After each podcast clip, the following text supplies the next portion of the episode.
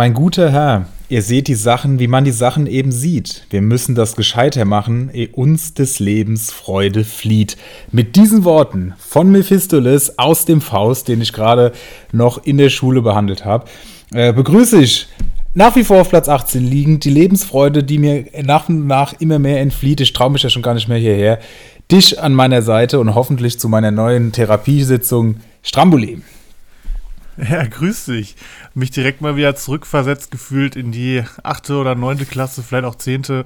Haben wir neu schon drüber geschrieben. Gefühlt hat man die letzten Jahre auf dem Gymnasium in Deutsch nichts anderes gemacht als Gedichte analysiert oder irgendwelche Texte analysiert und sonst was. Aber dafür sind wir nicht hier. Hier werden die Bundesligaspiele analysiert und wahrscheinlich auch nochmal dein Kader.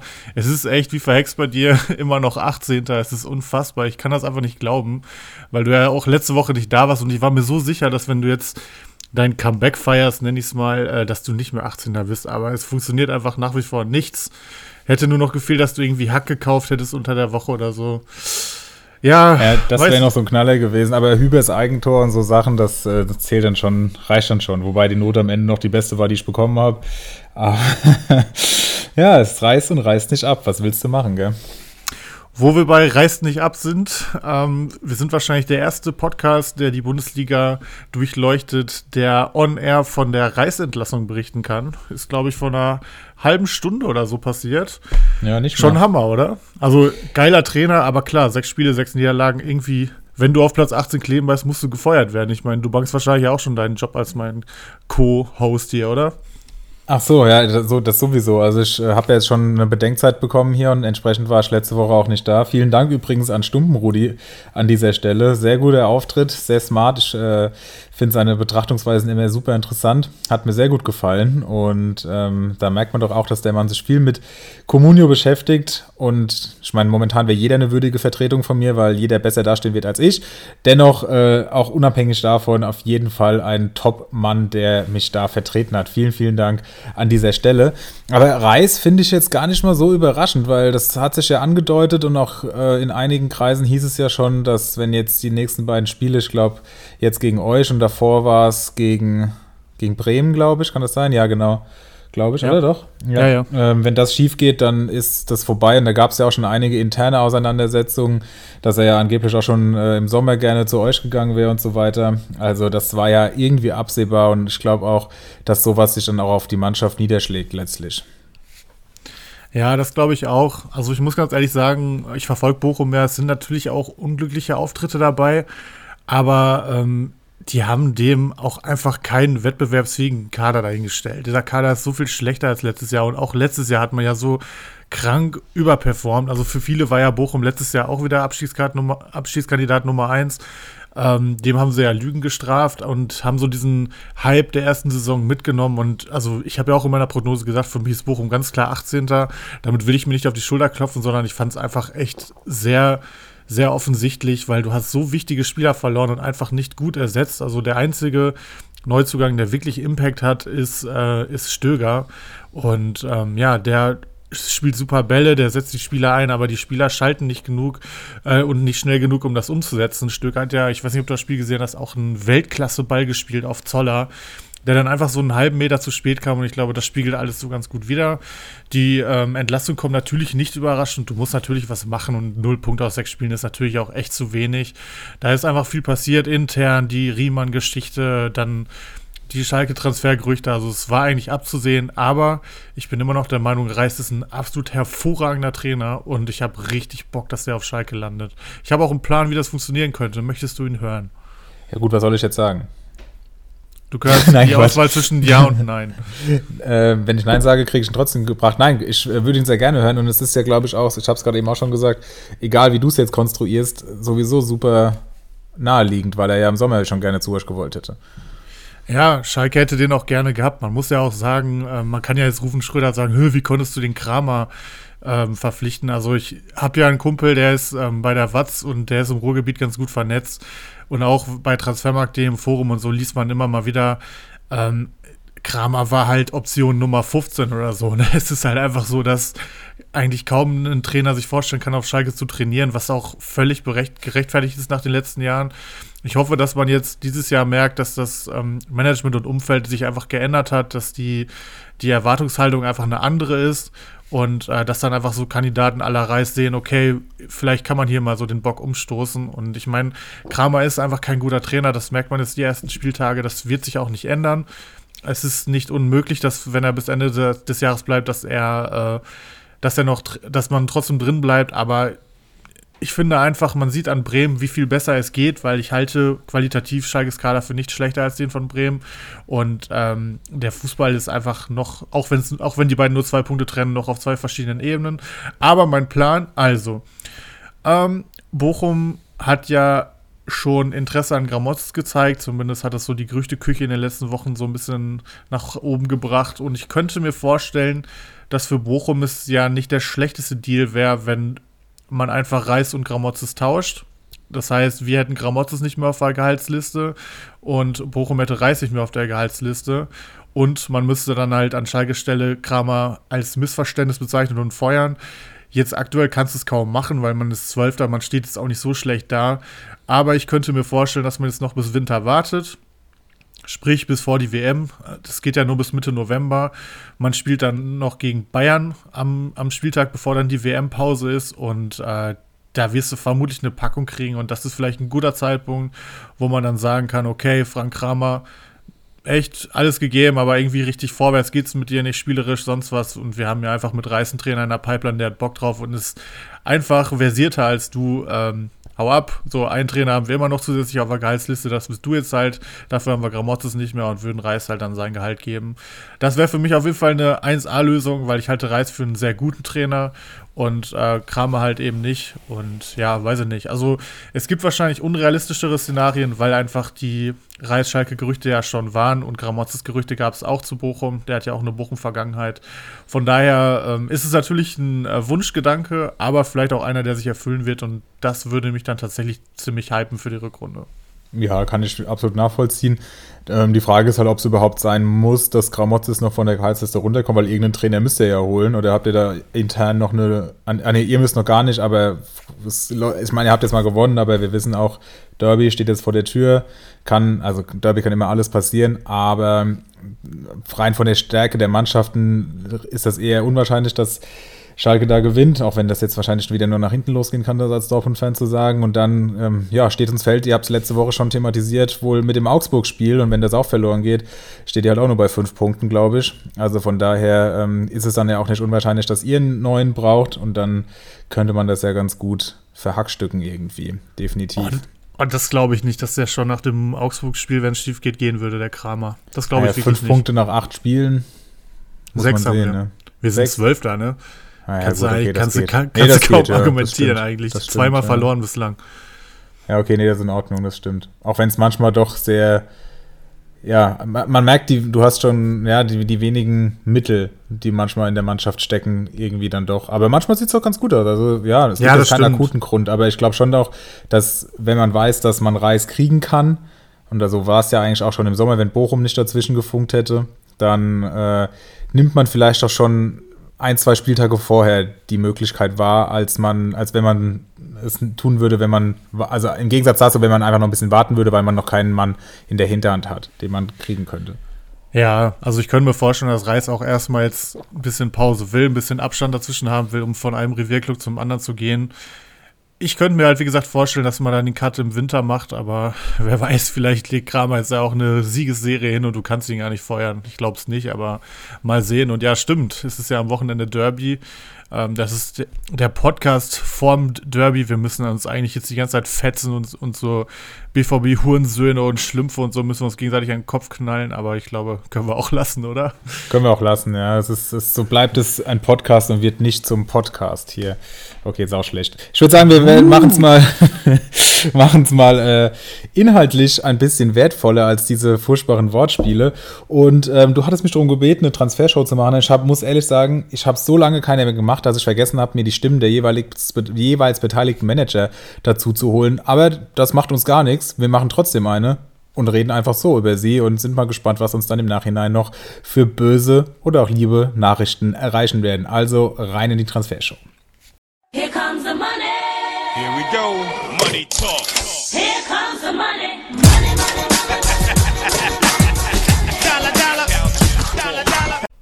Wir starten in Liga 3, weil da war am Wochenende richtig was los und auch nicht nur am Wochenende, auch heute. Und da gibt es doch einige interessante Transfers, die ich gerne mit dir besprechen würde. Du bist ja auch da ähm, aktiv beteiligt in Liga 3, kannst deine Mitmanager gut einschätzen. Und der erste, über den ich sprechen würde, ich glaube, da kann, können auch viele Externe einen Mehrwert mitnehmen, ist Mats Hummels, der von Malu van Basten, wir haben ihn letzte Woche gehört, wir haben ihn auch schon zweimal, ihr habt ja letzte Woche auch gesagt, ähm, hier im Podcast schon als Vertreter gehört. Vielen Dank dafür auch nochmal. Hat, wie gesagt, Hummels geholt für 6,6 Millionen und damit quasi zum Marktwert.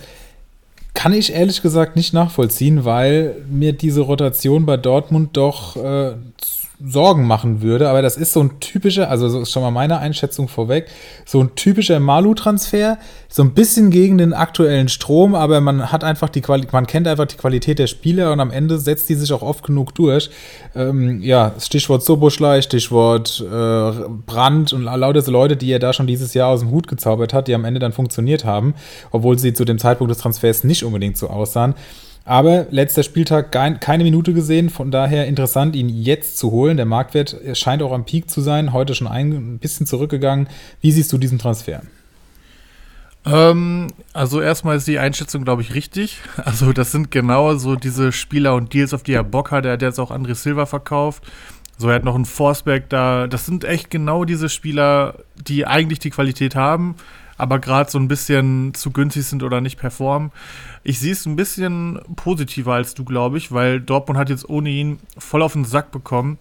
Heißt für mich, okay, ähm, in dem Spiel wurde er jetzt draußen gelassen, aber in Zukunft äh, wird er in Verteidiger Nummer 2 neben Schlotti sein und ähm, ja, weiß Uff, ich nicht. Also ich glaube nicht, dass Hummels. Ja. Okay. War, war doch jetzt, war doch jetzt äh, die letzten Wochen viel so. Ja, weil Süle verletzt war. Ja, aber auch, wo er erst von der Bank kam und alles. Also, wir können mal Süle aufmachen. Der ist ja jetzt schon seit Wochen wieder dabei, oder? Ja, seit wenigen und er war am Anfang nicht fit. Also, weiß nicht. Ich, aber ich habe auch keine bessere Einschätzung. Ich weiß nur, dass ich es schwierig finde und mir der Preis dafür zu hoch wäre. Aber wir haben es ja letzte Woche, oder ihr habt es letzte Woche schon gesagt, Malu hat ja auch schon ja, einiges an Geld erwirtschaftet und damit einen doppelt so hohen Teamwert wie ich zum Beispiel. Und dann kann man natürlich sich sowas einmal leisten. Ich persönlich könnte es in meiner Situation natürlich jetzt gerade nicht nee, riskieren. klar, klar. Aber ähm, ja, ich weiß nicht, die Dortmunder Verteidigung, Rosa hat auch auf der letzten, ach Rose, oh Gott, um Himmels Willen, Terzic hat auch auf der letzten PK gesagt am Freitag, oder Donnerstag war es, glaube ich, egal, ähm, dass er sich eine Dreierkette auch durchaus mal vorstellen kann, je nach Gegner. Also das scheint jetzt auch eine Option zu werden, was wiederum dann dafür spricht, einen Hummels zu holen, weil eben nicht nur zwei Positionen besetzt werden und somit die Einsatzwahrscheinlichkeit erhöht wird. Warum also nicht trotzdem 6,6 Millionen? Da gibt es durchaus interessantere Verteidiger derzeit. Ja, bestimmt. Aber er hat halt immer diesen, also ich glaube, Malu sucht auch immer Marktwertpotenzial und das Definitiv. hat Hummels auf jeden Fall immer, weil er einfach äh, die letzten Jahre immer geliefert hat. Und ich sag mal, Süle ist seit dem dritten Spieltag wieder da. Klar, er wurde immer nur eingewechselt, aber in den Spielen stand die Abwehr von Dortmund echt gut. Jetzt hat Süle einmal gespielt und Hummels nicht. Du hast drei Gegentore bekommen. Klar, gegen Leipzig, aber gegen Leipziger, die vorher echt nicht gut in Form waren. Aber neuer Trainer, Von, muss man auch dazu sagen. Wobei die ja, auch wirklich nicht gut aussah. Ja. Ähm, aber also es spricht jetzt wenig gegen Hummels. Also es spricht nicht gegen ja, Hummels, ja, dass er in dem du, Spiel du hast nicht gespielt schon, würde ich sagen. Ja, du hast mir schon Punkte auch mitgegeben, die mich überzeugen, auf jeden Fall, ja. Okay. Aber dauerhaft hätte ich, hätte ich keinen der beiden gerne, weil einfach immer mal wieder Rotationsgefahr ist. Ne? Da also wollen wir auch gleich schon mal gesetzt, aber ja, wir wollen auch gleich schon mal über Bayern sprechen, weil da dem wird ja momentan, die setzen ja momentan den ganzen so ein bisschen noch den Gipfel, nee, den, mhm. den die treiben es auf den Gipfel so. Und ähm, über wen ich gerne auch sprechen würde, das ist Angelino, der von Kiezkicker gekauft wurde für 7,16 Millionen. Auch Malu hier zweiter Bieter gewesen. Ähnliches Prozedere. Der kam ja jetzt am Wochenende nur von der Bank und ähm, ja, 6,98 Millionen, also quasi 7 Millionen wert. Hat auch noch seine drei Punkte gemacht durch die ja, abgefälschte Torvorlage quasi. Für Dabur war das ja, glaube ich.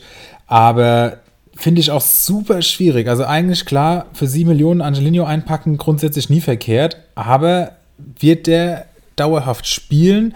Hat der Jabek mit Tor, Sko irgendwie so, sowieso nicht aus der Mannschaft zu denken? Wie stellt sich denn Hoffenheim da die nächsten Spiele auf? Ja, ist echt nicht so einfach, ne? Also ich hätte gedacht, also Kaderabek war ja schon letzte Woche, glaube ich, ganz gut. Ich hätte eher gedacht, dass der für Sko vielleicht reinkommt, aber dass äh, eher Sko auf links gezogen wird, damit Kaderabek auf rechts da hat keiner kann, mitgerechnet, oder? Spricht halt dafür, was Sko aktuell für einen äh, Stellenwert bei Breitenreiter hat. Von daher wäre ich auch vorsichtig. Ne? Ich meine, Angelino, der wird sich schon irgendwie durchsetzen, aber kurzfristig ist es schwierig, weil einfach Sko gerade total gesetzt ist und ähm, Kaderabek überhaupt keinen Grund gegeben hat, warum er wieder rausgehen sollte. Ne? Ähm, die haben 4-1 gewonnen, klar auch mit roter Karte, aber da musst du eigentlich kaum was ändern, außer vielleicht hinten, wo wir später drauf kommen. Ähm, ja, weiß ich nicht. Kann man machen. Auch Angelino ist immer ein Hype-Spieler. Kann man auf jeden Fall jetzt ein Spiel vor der Länderspielpause probieren. Aber ähm, genau wie bei Hummels, äh, wenn da jetzt nicht viel funktioniert, am Wochenende dann auf jeden Fall weg. Ja, würde ich auch so sagen, einfach weil der Markt dann über die Länderspielpause fallen wird. Wir gehen noch einen Tag zurück auf den Sonntag, sprich auf gestern. Und da ist es auch richtig abgegangen. Also ähm, ganz vorne natürlich Du, der Musiala für 17,1 Millionen verpflichtet hat. Auch Malu hier wieder der Zweitbietende gewesen. Hättest sogar noch 400.000 sparen können, aber gut, da steckt man nicht drin. Auf heute wieder ordentlich gestiegen. Das heißt, du hast fast den Einkaufspreis schon raus. Willst du den behalten? Willst du den zum Traden nur holen? Wie ist da dein Plan? Also ursprünglich ähm, hatte ich ihn halt geholt und habe mir gedacht, okay, ich gucke mal, was Hofmann macht. Der hat jetzt gestern neun Rohpunkte geholt, also den kannst du eigentlich kaum abgeben. Beziehungsweise, das ist auch ein Spieler, wo ich mir vorstellen könnte, weil der einfach so konstant ist, den auch zu behalten. Aber das Problem ist, ich habe ja Wirtz auch geholt die letzten Tage und den würde ich auch sehr gerne mit in die Länderspielpause nehmen, ähm, weil ich glaube, dass der da nochmal zwei, drei Millionchen klettern kann. Zumindest die erste Woche, wenn, wenn alle ihn kaufen, oh, Wirtz, ich ziehe den durch und in der zweiten Woche merken so, okay, passt doch nicht vom Geld, ich verkaufe ihn wieder. Ähm, ich weiß es nicht. Also Musiala gegen Augsburg ist natürlich irgendwie äh, schon spannend, aber wenn dann morgen er vielleicht durchspielt und er dann erstmal von der Bank kommt, dann kann es halt auch blöd ausgehen. Also Stand jetzt würde ich ihn wahrscheinlich wieder verkaufen. Ich bin aber ein bisschen enttäuscht von seinem Marktwertsprung bislang, weil der ist die ersten Spieltage, wenn er getroffen hatte, immer total nach oben gegangen, auch wo er schon bei dem aktuellen Preis stand. Ähm, ist er nochmal ein, zwei Millionen gestiegen und ähm, jetzt hat er wieder getroffen, hat einen 8,4er PPS, aber steigt halt so ein bisschen. Also ich habe schon gehofft, dass jetzt mal so ein Tag dabei ist, wo er eine Millionchen an einem Tag klettert, aber kann ja vielleicht noch kommen. Ich glaube, wollte gerade sagen, ich glaube auch, wird dass mir die Entscheidung vermutlich auch abgenommen, ne? weil ich ja. muss auch ein bisschen gucken. Ich habe ja Brand jetzt auch abgegeben am Wochenende, dass ich jetzt nicht völlig an Breite verliere. Ich meine, es ist nur ein Spieltag vor der Länderspielpause.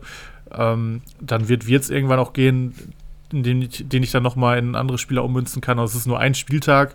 Ähm, aber ich muss mal schauen. Stand jetzt wird Musiala wahrscheinlich wieder gehen, aber mein Favorite-Szenario wäre eigentlich, dass ich irgendwie Hofmann einen Spieltag verleihe oder so. Ja, das wäre natürlich nice, ja. Ähm, aber die spielen gegen Leipzig, muss man halt gucken, ob das einer macht, ne? Ja, das ist halt wirklich. Aber Herr Hofmann hat mir wieder Mut gemacht, muss ich sagen. Also, das war mal wieder ein Spiel, was man so von ihm kennt. Also, mein Bruder hat ihn bei Kickbase und wir haben uns gestern Abend gesehen, da haben wir es so ein bisschen verfolgt. Und da hat er auch die erste Halbzeit, der wir, da ging ja quasi minütlich, hat er, ist die, die Punkte sind da, haben, die, die, die steigenden Punkte sind mit den Minuten quasi korreliert. Also das war schon, das war schon echt gut. In der ja, ersten Halbzeit halt, zumindest. Man sagt ja immer Sofascore freundlich, ne? In seinem Fall und auch bei Grifo, ich glaube, die beiden kann man ganz gut vergleichen. Wahnsinn, die, 20 Minuten waren die schon über sieben. Das ist, es, ist, es ist halt einfach so, es läuft aber auch alles über die die sind halt immer beteiligt. So, es wird gefährlich, wenn Hofmann den Ball hat, der spielt entweder den Pass, wo danach dann irgendwie Tyram oder sonst wer zum Schuss kommt, oder er schießt halt selber. Und gleiches bei Grifo. Klar, die sind Sofascore-freundlich, aber die sind Sofascore-freundlich, weil die einfach richtig gut sind. Ja, die sind, das äh, sehe ich genauso. Ähm, ja, über Grifo ist ja auch schon viel gesagt worden, der ist auch einfach sein Geld wert, ist auf jeden Fall so. So, in diesem Moment muss ich mal noch auf einen anderen Transfer hinweisen. Henrik Live, die anderen wissen jetzt noch gar nicht, worum es geht. Ich habe bei Kickbase einen Soki erhalten. Das muss ich hier auf jeden Fall schon mal sagen. Und damit ah, werden wir auch den, äh, den, heißen Eisen gleich noch ein bisschen schon mal vorgreifen. Aber Boah, wir können uns einfach Glückwunsch zu Ensoki nennen, weil wir haben ihn jetzt beide bei Comunio und bei Kickbase. Ne? Das heißt eigentlich, ähm, ja, ich weiß nicht, ob man dir dazu jetzt gratulieren sollte. man weiß, was bei mir momentan los ist. Ja, stimmt äh, auch. Aber du hattest ihn ja bei Comunio dieses Wochenende auch schon und der hat ja immerhin zwei Punkte geholt. Ja, bei Kickbase 111. Also diese Schere, da habe ich auch nicht so ganz verstanden. Egal. Gucken ja, wir nochmal zurück in die Ligen und da ist noch ein Transfer, den finde ich dann doch, ähm, ja, bisschen überdimensioniert fast schon. Adeyemi wechselt für 12,1 Millionen zu Stumpenrudi. Zweithöchstes Angebot 11,3, also 800.000 Differenz. Er hat ja letzte Woche gesagt, er ist schon so ein bisschen am Arbeiten mit Rekonvaleszenten, aber ich finde, dass das Grund der grundsätzliche Wert schon sehr, sehr hoch ist, keine äh, 10,9 Millionen wert. Also weiß nicht, ob da noch so viel Luft ist. Wie siehst du das? Also Luft nach oben sehe ich auf jeden Fall. Er muss halt ein gutes Spiel haben. Es ist halt jetzt, äh, es ist schon ähm, ein Ritt auf der Rasierklinge. Also ich weiß nicht, ob Adeyemi fit wird bis zum Wochenende. Und wenn er da auch nicht spielt, ähm, gerade jetzt gegen Schalke, wo auch einfach für die Offensivspieler viel Punktepotenzial ist, dann könnte das echt eine Tretmine werden. Aber wenn er spielt und vielleicht auch trifft, dann geht er halt auf 15 in der, in der Länderspielpause. Und das wird halt die Intention von äh, Stumpenrudi da sein. Ähm, ist natürlich Risiko, aber aktuell ist er ähm, eigentlich gut dran, was Marktwertgewinner angeht. Er hat sich zum Beispiel auch Girassi geholt vor dem Bayern-Spiel, das hat sich auch gelohnt. Boah, ähm, war so gut. Den hätte ja, ich eigentlich ich, gerne als heißes Eisen hier noch rausgehauen, aber der war mir dann schon fast wieder zu teuer dafür. Ja, geht mir ganz genauso. Also ich fand den auch echt gut. Und, Boah, war der geil. Ja, wirklich, ne? Und von daher, ey, warum nicht? Also Adeyemi hat ja bisher eigentlich noch gar nichts zeigen können, so richtig. Im Pokal fand ich ihn eigentlich ganz gut, wo er auch getroffen hat. Von daher, hey, also kann man mal probieren. Ich glaube, Adeyemi ein gutes Spiel und der steigt drei Millionen. Also ähm, kann man auf jeden Fall tryen, finde ich. Also ich sehe schon noch viel Marktwertpotenzial, aber halt auch total Risiko, weil er einfach aktuell nicht fit ist. Also ich weiß nicht. Klar, andererseits kann man sagen, in der Länderspielpause steigt er dann trotzdem, weil er halt dann zwei Wochen Zeit hat, um wieder fit zu werden. Aber ich glaube, wenn er am Wochenende nicht performt, würde ich ihn auch fast abgeben. Okay. Dann haben wir noch einen Mann, der witzigerweise gestern sowohl in Liga 3 als auch in Liga 1 gewechselt ist und das quasi zum gleichen Preis. Einmal für 808 zu Kiezkicker und einmal für 8087 zu Danino und. Und wenn man diese beiden Namen hört, weiß man, okay, da äh, sind Experten am Werk. Liebe Grüße an die Jungs. Äh, David Raum ist der Mann, um den es hier geht, steht aktuell schon wieder bei 8,02, also Marktwert nah. Und äh, da würde ich dann Liga 3 auch danach wieder verlassen wollen. Wie siehst du David Raums äh, Situation? Wir wissen ja Leipzig mit neuem Trainer, das sah jetzt ja auch schon mal vom Ergebnis wenigstens, aber auch das Spiel äh, war okay, gut aus gegen Dortmund. Wird Raum jetzt wieder an seine Form der letzten Saison anknüpfen oder ähm, war das jetzt, sollte man sich von diesem 3 zu 0 Erfolg nicht blenden lassen? Puh. Ich sag mal so, ähm, was erstmal nervt, der nimmt meinen ähm, Nkunku, den ich bei Kickbase habe, gefühlt alle Standards gerade weg. Das ist natürlich für ihn positiv. Er schießt, schießt schon mal Standards. Du hast mit Orban einen brandgefährlichen da innen.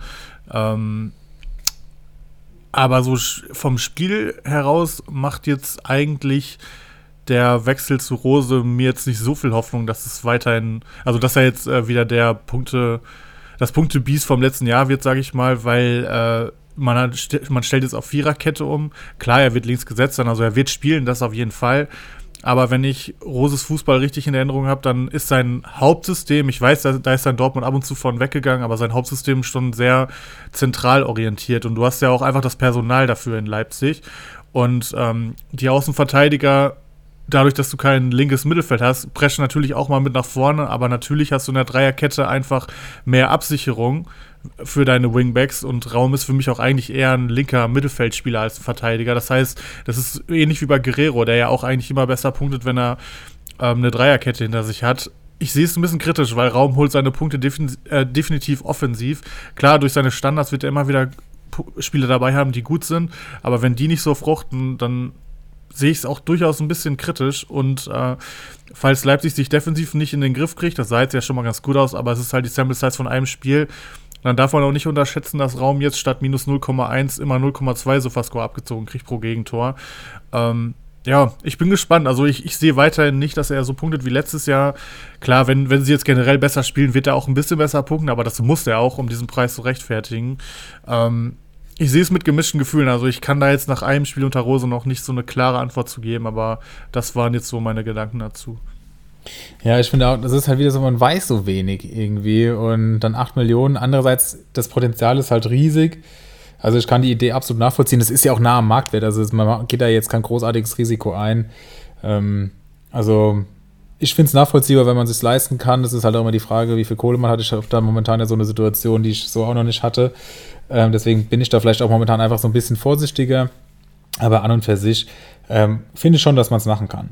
Gehen wir in Liga 2. Da ist heute auch ein interessanter Mann gewechselt, der schon eine große, der mit viel Vorschusslorbeeren vor einigen Jahren in seine Karriere gestartet ist, nämlich Mergin Berisha, Vorlagengeber zum einzigen Tor am Freitagabend, zumindest dem einzigen, das gezählt hat. 5,7 Millionen beim Marktwert von 5,2. Es gab auch keine weiteren Gebote zu Kali Kalmund. Klar, jetzt spielt Augsburg gegen Bayern, aber ich finde, Berisha ist eine Personalie, über die wir wenigstens äh, diskutieren sollten. Traust du dem Mann was zu oder denkst du, das ist ein Jahrhundert, äh Jahrhundert nicht, aber ein Talent, das nie seine PS ganz auf die Straße bringen wird?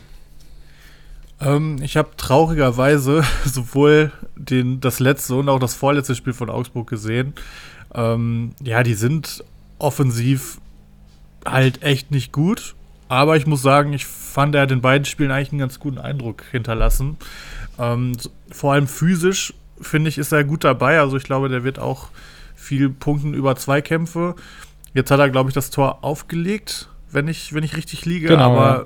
Augsburg hätte das Spiel auch verlieren können. Und ähm, boah, weiß ich nicht. Also ich sehe Augsburg weiterhin nicht stark, zumindest solange ähm, da Dorsch und Oxford nicht zurückkommen und Udokai. Und ähm, also ich, wie gesagt, ich finde ihn nicht so schlecht, aber ich würde ihn mir nicht bei Comunio kaufen, weil er einfach in einem, in einem relativ offensiv schwachen Team spielt und weiß ich nicht, da gebe ich nicht über 5 Millionen für einen Stürmer von Augsburg aus. Da kann ich einfach einen sehr geilen Verteidiger von für kaufen. Und ich habe im Sturm einfach gerne Stürmer, die bei guten Teams spielen, wo du weißt, okay, die können eigentlich in fast jedem Spiel eine Bude machen und so ein Berischer wäre da einfach echt nicht, nicht meine Wahl, aber ich glaube, dass er Augsburg jetzt abgesehen von Comunio schon weiterhelfen kann. Alles klar. Sehr interessant. Dann würde ich gerne noch auf ein, über einen Verkauf reden. Sally Özcan hat für 7,5 Millionen Zwietracht Maximus verlassen, hat er einigen Gewinn eingestrichen. Der Marktwert steigt jetzt aber trotzdem wieder ein bisschen, steht bei 7,67. Natürlich nach dem 0 zu 3 in Leipzig, wir haben es gerade eben schon thematisiert und damit verbundenen, ja, immerhin noch zwei Punkten für Özcan. Ist das zu früh? Ähm, findest du den Preis schon sehr hoch, sodass du auch verkauft hättest? Zwietracht, wie wir ja wissen, ein sehr erfahrener Manager, der in der Regel weiß, was er tut. Also von daher wird das sicherlich nicht im Affekt gewesen sein, diese Handlung. Ich persönlich kann schon mal sagen, er ist natürlich nach wie vor gesetzt und wird es auch dauerhaft sein, da der Hut relativ lange ausfällt. Allerdings zentrale Sechser, na gut, gibt es auch Außensechser, Sechser, sind in der Regel bei Comunio nicht so relevant. Daher kann ich es nachvollziehen, aber ähm, ja, bin gespannt, was du dazu sagst. Ähm, ich, also ich finde es okay. Also gerade auch in seiner Situation, ich glaube, er schreibt mit uns beiden ja viel über seinen Kader.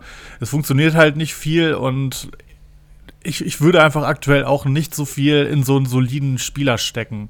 Es ist jetzt die Phase, wo es einfach noch wichtig ist, seinen, seinen Marktwert zu zu vergrößern. Und so ein Özcan, klar, der holt dir sein, deine drei, vier Punkte pro Spiel, aber mehr halt auch nicht. Und klar ist es ein Dortmunder, aber und wenn er trifft, dann kann er natürlich auch auf 10 gehen. Aber wenn er jetzt weiterhin seine 2, 3, 4 Punkte holt, dann sehe ich einfach kein riesiges Marktwertpotenzial. Für den Preis kriegst du zum Beispiel einen Rüther, der, wenn er eine Bude macht, auf 10 geht. Und ja. das wäre, glaube ich, eher mein Anliegen. Und das ist auch eher sein Anliegen. Er hat ihn einfach, glaube ich, für 5 oder so bekommen. Er hat ganz ordentlich performt, hat ihm ein paar Punkte beschert und hat ihn jetzt mit Gewinnen abgegeben. Ich glaube, das ist echt ein solides Ding und ich hätte es an seiner Stelle genauso gemacht. Und Stumpenrudi hat ihn auch für um die 7,5 abgegeben vor dem Spieltag. Ich glaube, dass beide da auf jeden Fall alles richtig gemacht haben. Absolut. Okay, gut. Blicken wir nochmal bei uns rein und damit sind wir auch schon dann quasi bei mir angelangt. Ich habe nämlich so ein bisschen umgebaut, habe ähm, zum Beispiel Adamian verkauft, der ja nur wenige Minuten Einsatzzeit bekommen hat und konnte mir in meinen Augen so ein bisschen Gewinner des Spieltags sichern, die auch, die ich relativ gut erboten habe, weil ähm, die Zweitplatzierten, das sehen wir jetzt zum Glück immer, immer relativ knapp hinter mir waren. Das ist zum einen Stiller von Hoffenheim, der reinkam und vier Punkte geholt hat, 1,2 Millionen.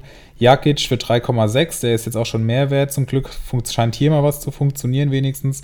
Ähm, und auch Franjic, den ihr ja letzte Woche noch bei den heißen Eisen dabei hattet, für 3 Millionen ähm, konnte ich mir heute sichern. Dafür habe ich noch neben Adamian Gamboa abgegeben, über den wir ja gestern auch schon geschrieben haben in unseren DMs.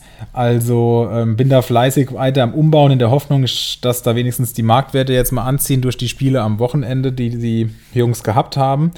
Und äh, bin gespannt, was du da so zu sagen hast. Ja, also Franjic hat natürlich relativ bescheiden gepunktet mit einem Punkt, aber ich habe es ja jetzt schon äh, sowohl vor ein paar Wochen bei Insta als auch letzte Woche im Podcast gesagt, der hat gute Anlagen, um ein guter Sofascore-Spieler zu werden. Ich glaube, für einen Wolfsburger Stammspieler sind drei Millionen immer okay. Generell für Stammspieler sind drei Millionen immer okay. Wolfsburg hat es gewonnen jetzt. Ähm, ich sehe wenig Grund, warum er jetzt wieder rausrotieren sollte. Und vor allem hat er ja ein, ein äh, System gefunden, wo Swanberg auch noch mitgespielt hat, also ein direkter Konkurrent.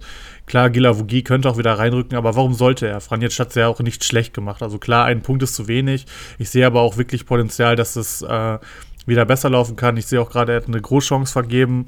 Er hat also Zug zum Tor, letzte Woche eine Vorlage, jetzt eine Großchance vergeben. Vielleicht ist ja auch mal eine Bude dabei und dann kann der Kollege auch ganz schnell bei 5 stehen. Man sieht es ja an Gila Vuki, zwei gute äh, Spiele und der stand schon bei 6 Millionen oder so. Von daher finde ich, ist das ein guter Transfer. Jakic mag ich bei Comunio nicht so. Ähm, hat auch ein PBS von 1,83, da finde ich äh, 3,89 Marktwert zu hoch. Also den würde ich mir genau ein Spiel angucken. Ich weiß, er ist gerade ganz gut in Form, hat jetzt 8 Punkte in zwei Spielen geholt, aber ich fand ihn auch schon letztes Jahr bei Sofascore nicht so gut und die Spiele davor minus 1, 3, kein Punkt, ein Punkt. Also sei nicht völlig enttäuscht, wenn er jetzt irgendwie dir punktetechnisch nicht so weiterhilft, aber nee, auf keinen wenn er bis zum Wochenende bei 4-3 steht oder so und du hast 600.000, 700.000 Gewinn gemacht, das sind die Dinger, die musst du aktuell machen. Ja, safe. Ähm, er hat ja auch an Pfosten geschossen, also wichtiger als alles andere. Bitte? Ja, er hat ja auch an Pfosten geschossen, deswegen ist er überhaupt, dass er hat er überhaupt die vier Punkte nur bekommen. Also ich halte von dem punktemäßig auch nicht viel, aber marktwerttechnisch entwickelt sich das derzeit einigermaßen erfreulich. Und äh, ja, in diesen Gefilden, in denen ich mich momentan bewege, sind einige hunderttausend schon wichtig. Absolut. Ja, und klar, Stiller hat halt einfach super viel Konkurrenz. Ähm, was hast du gesagt, der kam jetzt rein, ne? Das habe ich gar nicht mitbekommen. Genau, er kam rein, hat vier, vier Punkte. Punkte. Ah, ja. Comunio, ey. Vier, hat er ein Tor aufgelegt, oder? Nicht, dass ich wüsste. Ich war auch irritiert, habe deswegen nochmal nachgelegt, dann als ich das gesehen habe, dass er sogar vier Punkte gemacht hat, weil in der Konferenz war da jetzt wenig von zu sehen. Ich gucke mir das mal eben an, was er getan hat. Ist ja also fünf Berührungen, ein wichtiger Pass, eine Großchance der rausgespielt, ah ja, okay. vier Punkte. Also naja, solange ist man, hoffe ich, hoffe, dass sein scheiß Wert mal ansteigt in der nächste Woche Also gegen, für dich, für dich gut, aber das gegen ist gerade mal wieder. noch mal ein paar Minuten sieht, dann ist ja auch schon okay. Also das Preis. zeigt gerade mal wieder Sofascore, ey. 1A. Das System ist echt super. Was ist Sehr das gut. denn, ey? Ja, Vier das ist Punkte. halt der Klassiker bei Sofascore. Ja, gut, aber haben wir ja schon oft thematisiert, kann man auch Profit rausschlagen, aber ich finde es einfach nur schlecht von der Bewertung. Ähm, ja, klar, kannst du auf jeden Fall ähm, erstmal nichts mit falsch machen, der wird ein bisschen steigen. Auch da, ne, kannst du sicherlich nicht allzu enttäuscht sein, falls er am Wochenende nicht spielt. Ja, ich mein, bei einer Million ist die Fallhöhe jetzt auch nicht so hoch. ja, eben, eben, genau. Und ich sag mal, du wirst sicherlich nicht jetzt vor der Länderspielpause den Bock umstoßen. Danach kommt U zurück bei dir, der wird wichtig werden. Ähm, ja, Nsoki wird hoffentlich ja. zur Stütze. Uwe Can jetzt 90 mit, mit dem, ich war die ganze Woche mit Danino und Arminio, ganz liebe Grüße an der Stelle, im, in Verhandlungen. Ähm, wegen ihm, und der wollte wirklich, der, der ist jetzt der, seit drei Wochen liegt er mir in Ohren, dass ich ihn verkaufen oder ihm den abgeben soll. Ich hab's, ich hab's nicht übers Herz bekommen. Hab jetzt gegen Bochum, dann hieß es, okay, er wird fit, dann hab ich gesagt, so, jetzt vergeben sowieso nicht ab. Ähm, ja, und dann hockt er 90 Minuten draußen. Das ist wirklich unglaublich. Also es funktioniert gefühlt gar nichts. Aber ich werde weiter dranbleiben und mal gucken, wo sich so hinentwickelt. Wenigstens mit Wolf habe ich mal zwei Millionen Gewinn gemacht, also mit dem Dortmunder Wolf. Den habe ich aber jetzt vor dem Leipzig-Spiel auch abgegeben. Und äh, um einen Soki zu halten beispielsweise, das war dann ganz gut. Und ich hoffe, dass sich das jetzt so langsam aber sicher mal ein bisschen, bisschen weiterentwickelt. Auch Uth hast du ja gerade schon angesprochen, sollte dann nach der Länderspielpause wenigstens mal wieder ein Thema werden. Und der Markt wird bis dahin schon ordentlich gestiegen sein. Also mal gucken, was da noch so geht. Ich wollte noch kurz was zu Uwe Jan sagen. Ich glaube, das spiegelt bisher so deine Saison ziemlich gut wider. Ja. Es kommt unter der Woche die Nachricht, dass er es wahrscheinlich packen wird. Dann packt er es nicht, weil die Wade noch zwickt. Es spielt Tobias Mohr Und äh, Schalke spielt gegen das Team, was in der Luft einfach am meisten Probleme gerade hat, spielt mit Terodde und Polter die letzte halbe Stunde. Und genau die beiden Dinger, die Moore vorlegt, das wären genau Ovejans Vorlagen ja, gewesen. Natürlich. Das wären, ich glaube, sieben Punkte hat Moore geholt. Ovejan ist noch mehr Sofascore addicted, der hätte wahrscheinlich acht, neun daraus gemacht. Ähm, also es ist so bitter, wirklich. Also bitterer hätte es nicht laufen können, dass er ausgerechnet bei dem Spiel es nicht schafft. Jetzt steht er bei drei glatt, jetzt würde ich ihn auch nicht mehr abgeben. Ähm, aber abs absolut bittere Kiste, wirklich. Danilo vor einer halben Stunde schon wieder mich angeschrieben, was jetzt eigentlich mit Uwe Jan wäre. Ich frage mich, ich, das ist wirklich Wahnsinn, der will den so gerne. Aber der, ich, es macht einfach keinen Sinn, den jetzt äh, abzugeben. Du hast gerade schon gesagt. Also, der ist jetzt so niedrig, jetzt, jetzt ziehe ich ihn einfach durch. Das ist mir jetzt auch scheiße. Das ist jetzt auch eine Prinzipfrage geworden. Ja, klar. Ähm, was ich noch von dir wissen wollte, ich hatte gestern mit meinem Bruder, der ist ja auch Schalke-Fan, drüber gesprochen. Äh, wie wird das gemacht jetzt mit Moore? Wie wird der in die Mannschaft integriert, wenn Uwe dann wieder da ist? Ey, das ist echt schwer, ne? Also, Deswegen frage ich dich, ich stelle dir keine leichten du, Fragen. Weil du einfach mit Drexler jemanden hast, den du jetzt eigentlich nicht rausrotieren kannst, den aber keiner auf der Kappe hatte. Bülter ist bislang der beste Spieler der Saison, der kann eigentlich kaum rausgehen. Ähm, ich könnte mir vorstellen, dass Larsson erstmal wieder auf die Bank geht. Der hat gute Ansätze, finde ich. Der ist feilschnell, also der kann noch wichtig werden, gerade wenn Reis kommt. Da steht er auf schnelle Außenstürmer. ähm, also ich könnte mir vorstellen, dass äh, Bülter vielleicht einfach über rechts kommt und Moore wie am Anfang der Saison einfach vor, ein, vor Ovoyan geht, weil eigentlich mochte ich die Kombi aus Ovean und Moore. Also der, Moore ist ja eigentlich kein Linksverteidiger, der ist ja eher linkes Mittelfeld. Der kann auch Linksverteidiger, aber ich sag mal, in den meisten anderen Spielen wird er das wahrscheinlich nicht machen. Also, das war jetzt, glaube ich, auch, abgesehen von der Ovean-Verletzung, so ein bisschen eine Reaktion auf äh, die schnellen Außen von Bochum, dass du mit Moore einfach einen schnellen Gegenpart hattest gegen den Asano-Holtmann. Ähm, dauerhaft sehe ich ihn aber auf keinen Fall als Linksverteidiger. Gegen die meisten Gegner wird das nicht gut werden, weil er dafür einfach zu offensiv denkt. Ähm, deswegen würde ich ihn an deiner Stelle nicht als Konkurrent von Ovean sehen, sondern ähm, könnte mir vorstellen, dass er halt in den Kampf gegen Larsson geht, weil Bülter aktuell, also ich habe Marius Bülter noch nie so gut spielen sehen, auch nicht letztes Jahr in der zweiten Liga. Ich weiß nicht, der hat irgendwie so einen Drive entwickelt, dass der immer an den Gegenspielern vorbeikommt, immer zum Tor hinzieht und so. Ich bin echt begeistert. Äh, keine Ahnung, wie lange das noch hält. Also ich habe ja vor ein paar Wochen schon bei, bei Instagram gepostet, dass man vorsichtig sein muss bei dem Marktwert, aber aktuell ist es echt wert.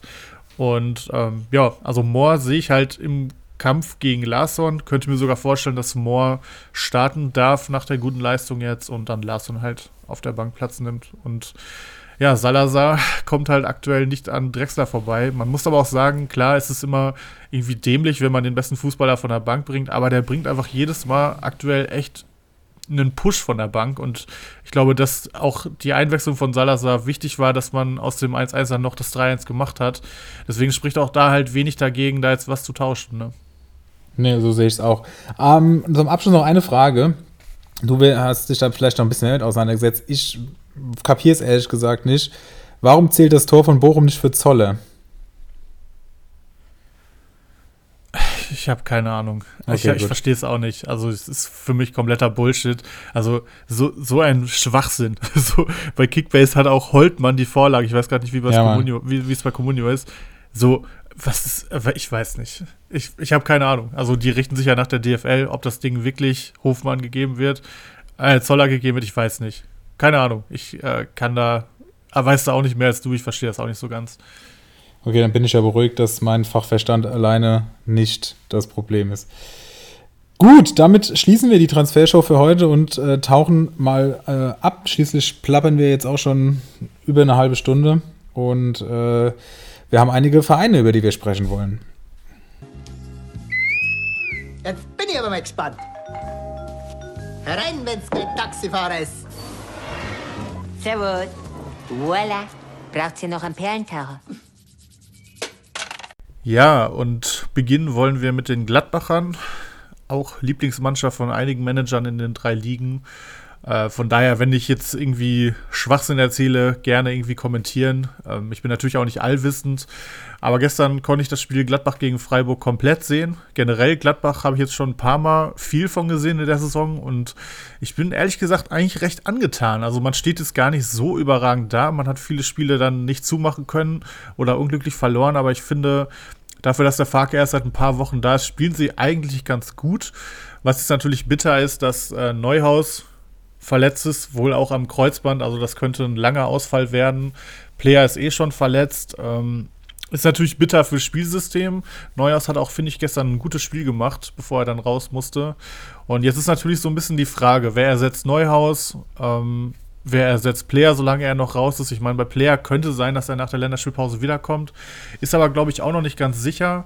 Von daher würde ich gerne mal so ein bisschen mit dir fachsimpeln, weil Gladbacher ja eigentlich immer interessant sind. Dieses Jahr auch einfach dadurch, dass sie viel den Ball haben und auch viele Chancen kreieren. Also ähm, Tyram könnte gut und gerne auch sieben oder acht Saisontore haben. Ähm, Muss, finde, müsste, müsste. Müsste, müsste. Ähm, also ich würde aktuell so spielen, äh, dass du Stindel auf die 10 packst, mhm.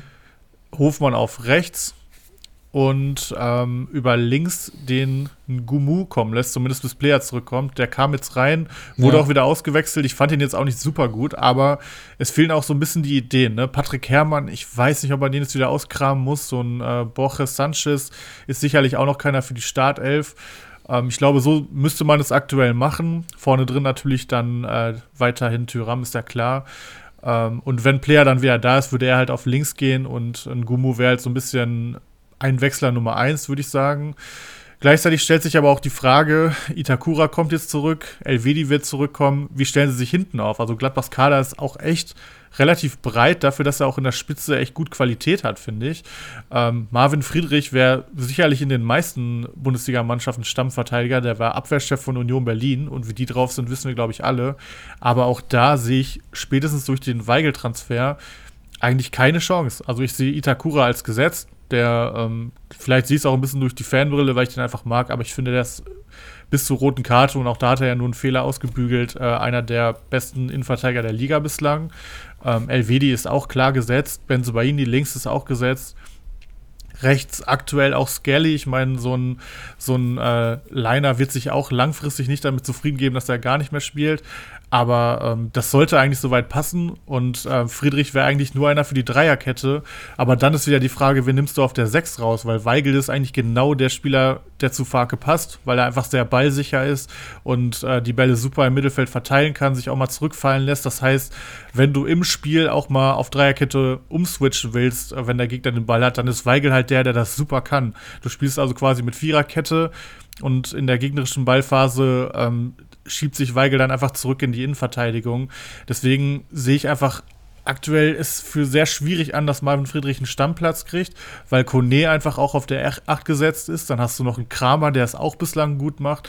Also ähm, Gladbach, dadurch, dass also wenn bei Gladbach alle fit sind, äh, da sitzen auf jeden Fall zwei, drei Prominente auf der Bank und ich finde, die Qualität der Mannschaft ist eigentlich viel zu gut, um dann irgendwie wieder Neunter oder Zehnter zu werden. Ich bin relativ optimistisch, dass äh, Farke das hinkriegt. Also ich finde, sie machen es bislang schon ganz gut. Es war auch schon ein bisschen Pech dabei, zum Beispiel das Spiel gegen Mainz. Das hätten sie wahrscheinlich nicht verloren, wenn die rote Karte nicht gewesen wäre. Ähm, aber es zeigt natürlich auch, und das ist leider so, es gibt in der Bundesliga einfach Vereine und auch nicht zu wenig, die bestrafen dich, wenn du das Spiel machst. Die haben einfach den Umschaltfußball perfekt verinnerlicht. Da spreche ich von Mainz oder auch Union Berlin. Und da muss ich halt zeigen, ob Gladbach das Ballbesitz System, was da so ein bisschen gegen den, womit sie gegen den Strom schwimmen, ob sie das so weit festigen können, dass sie auch dauerhaft erfolgreich sind. Ich wünsche es ihnen aber ehrlich gesagt, weil ich finde, es sollte dauerhaft belohnt werden, wenn du auch was mit dem Ball machst in der Bundesliga. Und die Qualität im Kader haben sie auf jeden Fall. Und ich finde auch, Farke macht bisher echt einen guten Eindruck und auch sehr sympathischen Eindruck. Also ich hatte echt nicht so ein Bild von ihm vor Augen, aber ich sehe Gladbach trotz der mittelmäßigen Tabellenlage eigentlich recht positiv. Ich weiß nicht, wie du es so siehst. Ja, natürlich äh, ist es positiv. Wir waren ja auch in allen Spielen dabei. Also, ähm, wenn sie es nicht gewonnen haben, auch bei den Spielen, die sie, ja, du hast gerade schon gesagt, gegen Mainz, eine Aktion, die das ganze Spiel entschieden hat, ähm, waren sie eigentlich auch die bessere Mannschaft. Da hat Thüram ja auch zwei, drei Großchancen wirklich ausgelassen. Ich erinnere mich nur an den, den, den Pass, den er da allein, als er allein aufs Tor zuläuft, noch äh, verhunzt und Chor den da weggrätscht. Also, das war ja sinnbildlich für das ganze Spiel. Ähm, ja, du hast jetzt viel gesagt. Ich weiß gar nicht, wo ich jetzt direkt einsetzen soll, weil bei vielem stimme ich dir zu. Ich äh, habe Friedrich heute Morgen bei Kickbase gekauft, in der Hoffnung, dass der dann nochmal ran darf, weil er halt momentan auch super günstig ist. Bei Comunio steht er bei 3,1. Ich hätte ihn auch bei den heißen Eisen noch genannt, einfach weil ich ihn zu günstig finde momentan. und er auch in der Verteidigung. Ähm, jetzt greifen wir hier mal ein bisschen vor, auch die ähm, mit Benzobaini zusammen die beste, den besten Sofascore erzielt hat. Ähm, ja, ach, Leiner. Elvedis muss erstmal wieder fit werden, muss man auch mal sehen. Kann natürlich, ist jetzt nichts Wildes, kann aber für das eine Spiel durchaus äh, noch, noch sein, dass er noch nicht wieder fit sein wird. Von daher kann man es, denke ich, probieren. Kramer ist halt immer so eine Sache, ja. Der hat es natürlich bisher gut gemacht, gebe ich dir recht, aber wird der jetzt dauerhaft spielen, weiß ich nicht. Für die Managerspiele ohnehin nicht so relevant, aber natürlich würde er dann relevanteren Spielern einen Platz wegnehmen, von daher muss man drüber reden. Vorne stimme ich dir zu, ich glaube auch, dass der Ngumo da jetzt von Anfang an reinkommen wird, weil einfach die Alternativen fehlen. Hannes Wolf könnte vielleicht noch eine Spekulation wert sein, aber für die Startelf reicht bei dem irgendwie auch nie. Ähm, ja, und die Abwehr ist eigentlich stark. Dann, wenn alle fit sind, haben wir ja am Anfang der Saison gesehen, ist für Friedrich kein Platz. Jetzt mit der Neuhausverletzung, wenn vielleicht schiebt sich da alles auch eins nach vorne, habe ich mir schon überlegt, ähm, weil halt so viel Platz dann im Mittelfeld ist, wenn Weigel da im Zentrum aufläuft und ähm, dieser Ngumo vielleicht doch nicht von Anfang an spielt und dafür dann Itakura noch nach vorne gezogen wird. Keine Ahnung, aber dann wäre es auch schon wieder, also so offensiv ist Weigel halt eigentlich auch nicht. Ähm, aber ja, für die 8 könnte es schon reichen. Also ich weiß nicht, das ist sehr, sehr offen, aber ähm, man muss halt dann so ein bisschen, glaube ich, für uns, für Comunio auf die Marktwerte gucken und dann sieht man eben, wer relevant wird und wer vielleicht weniger relevant ist. So würde ich es einschätzen. Und Weigel für 9 Millionen zum Beispiel finde ich viel zu teuer, auch wenn er sicherlich ein interessanter Spieler ist. Ähm, Stindel für 8,8 finde ich wiederum super. Entschuldigung, super interessant. Ähm, also da würde ich auf jeden Fall zuschlagen, weil er einfach gesetzt ist und auch schon gezeigt hat, was er kann. Ich muss auch sagen, was du letzte Woche gesagt hast bei, mit Stumpenrudi, dass er im Alter, dass man da jetzt ein bisschen vorsichtiger sein muss, vielleicht, aber eigentlich hat er eine Top-Vorbereitung gespielt, hat ein super Pokalspiel gehabt gegen einen schwachen Gegner, klar, aber da war er super auch dabei und dann hat er sich eben verletzt. Ich weiß es ja nur zu gut, weil ich ihn ja da zu dem Zeitpunkt hatte. Und da sah es eigentlich auch schon so aus, dass er sich auch gegen alle fitten Spieler durchsetzen sollte. Also scheint er schon auch noch gut im Saft zu stehen. Also da würde ich schon auch die 8,8 Millionen mir mal äh, gönnen. Und ansonsten muss man es, denke ich, jetzt einfach abwarten, wer wie schnell wieder fit wird, weil ich glaube schon, ähm, ohne dass ich mich jetzt das alles nochmal erzählen will, was du schon gesagt hast, dass sich die erste Mannschaft schon herauskristallisiert, wenn alle da sind. Relativ ja, eindeutig. mit Jan Sommer in der Form, ey, das ist ja Wahnsinn. Also der, der fischt ja alles raus. Also seit dem Bayern-Spiel, wie der drauf ist, ist ja wirklich absoluter Wahnsinn. Benzo Baini super drauf. Kostet halt auch schon 9,6 Millionen, gell? Ja, klar. Also da würde Aber die Sofa-Scores sind halt geisteskrank. 7,98, ja. 7,4. 7, äh, Hammer. Ein Tor und schon bei 34 Punkten. Das ist echt irre. Ja, ich meine, wie bei Stindel, also in der Stindel-Diskussion habe ich ja auch gesagt, wenn fit, auf jeden Fall noch machen. Ich habe ja nur gesagt, dass man sich den nicht mehr im Juli holt und davon ausgeht, dass er 30 Spiele machen wird und dann ja, äh, sein Vierer PPS fährt, sondern immer nur punktuell. Wie halt ein Benzo Baini zum Beispiel auch, ne? Der wird auch mal wieder fünf, sechs Wochen ausfallen, bin ich mir recht sicher. Ähm, ja, ein ja. Spiel hat er ja schon verpasst, also das ist schon richtig, ja. So, jetzt machen wir Gladbach zu und gehen zu einer Mannschaft, die am Wochenende mal wieder enttäuscht hat und das äh, war auch wirklich kein sonderlich gutes Spiel, das sie gegen Stuttgart gezeigt haben. Natürlich hätten sie es gewonnen, wäre es auch in Ordnung gewesen, aber der FC Bayern scheint ein bisschen in der Krise zu stecken. Drei Spiele in Folge nur unentschieden. Die Werte bei Comunio dennoch nach wie vor hoch. Und deswegen müssen wir mal drauf schauen, wer sich denn da jetzt überhaupt gerade noch lohnt. Die Rotationsmaschine ist in vollem Gange. Und entsprechend muss man mal gucken, wo das hinführt und wer, wer da jetzt ähm, vielleicht gerade in der Bundesliga, ich habe gerade gesehen, Lukas Hernandez zum Beispiel hat jetzt auf der PK Startelf-Garantie bekommen, wird wohl, ist wohl da in Nagelsmanns Augen der Spieler in der Innenverteidigung und das heißt in der Bundesliga vielleicht schon weniger relevant. Also lass uns das doch mal vielleicht Position für Position ähm, einordnen. Abwehr. Wen siehst du hier noch am gesetztesten Davis, würde ich hier sagen, ist mit Sicherheit für 7,7 noch äh, eine der gesetzteren, hat er jetzt auch ein gutes Spiel gemacht. Und ich muss echt sagen, Masraui für 3,7 kann man vielleicht tatsächlich mal probieren. Erik hat Pavard abgegeben in weiser Voraussicht. Der steht schon bei 11,1 Millionen, ja mit einer der besten Comunio-Spieler der Zeit, aber auch der scheint so etabliert und wichtig zu sein mittlerweile, dass der eher für die Champions League als für die Bundesliga in Betracht kommt. Wie siehst du es? Ja, genau so. Also dadurch, äh, dadurch, dass wir halt von den Champions League-Punkten nichts haben, ähm, würde ich bis auf Davis, glaube ich, keinen der äh, Bayern-Spieler von der Verteidigung holen. Ähm, klar, also wenn man jetzt nach der besten Elf fragt, also nach der besten Viererkette, das ist wahrscheinlich im Moment Davis links, rechts Pavard, äh, Lucas Hernandez links und rechts dann wahrscheinlich mit Weitsicht Delicht. Aber vielleicht sind für Comunio tatsächlich eher so Spieler wie Upamecano äh, gefragt, die dann vielleicht nicht zur besten Viererkette zählen würden, aber halt die ersten sind, die für die, die unter, unter der Woche in der Champions League gespielt haben, dann reinrotieren. Weil wenn man guckt, Upamecano hat bislang jedes Spiel gemacht und Lucas Hernandez, der zwar eigentlich gesetzter ist, hat die letzten beiden Spiele gar nicht gespielt. Da ist natürlich dann Upamecano interessanter, aber insgesamt bei Comunio, also bei Kickbase ist es nochmal was anderes, aber bei Comunio gibt es einfach so viele gute Verteidiger, dass es mir, glaube ich, den Gamble kaum wert wäre und deswegen würde ich tatsächlich einfach gar keinen holen.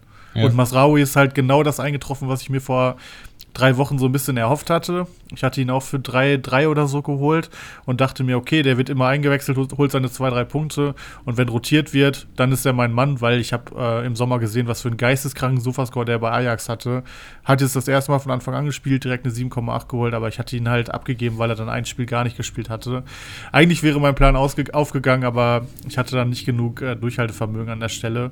Aber ist wie es ist und ich glaube, so wird es halt immer mal wieder, immer öfter dazu kommen. Ich meine, wenn Bayern jetzt regelmäßig in der Bundesliga nicht gewinnt, dann kann es auch sein, dass sie einfach mal weniger rotieren. Aber äh, ja, weiß ich nicht. Also die Offensivspieler, da würde ich mir ein bisschen weniger Sorgen machen, weil die werden sowieso reinkommen. Also die können auch 10 Punkte von der Bank holen, aber in der Verteidigung, sowas wie Pavard, der jetzt 90 Minuten nicht spielt und dafür hast du dann 11 Millionen im Kader verbraucht. Also da würde ich auf jeden Fall von Abstand nehmen, auch wenn Pavard bislang sowohl bei Comunio als auch bei Kickbacks wirklich geisteskrank gut gepunktet hat und einfach richtig gut spielt.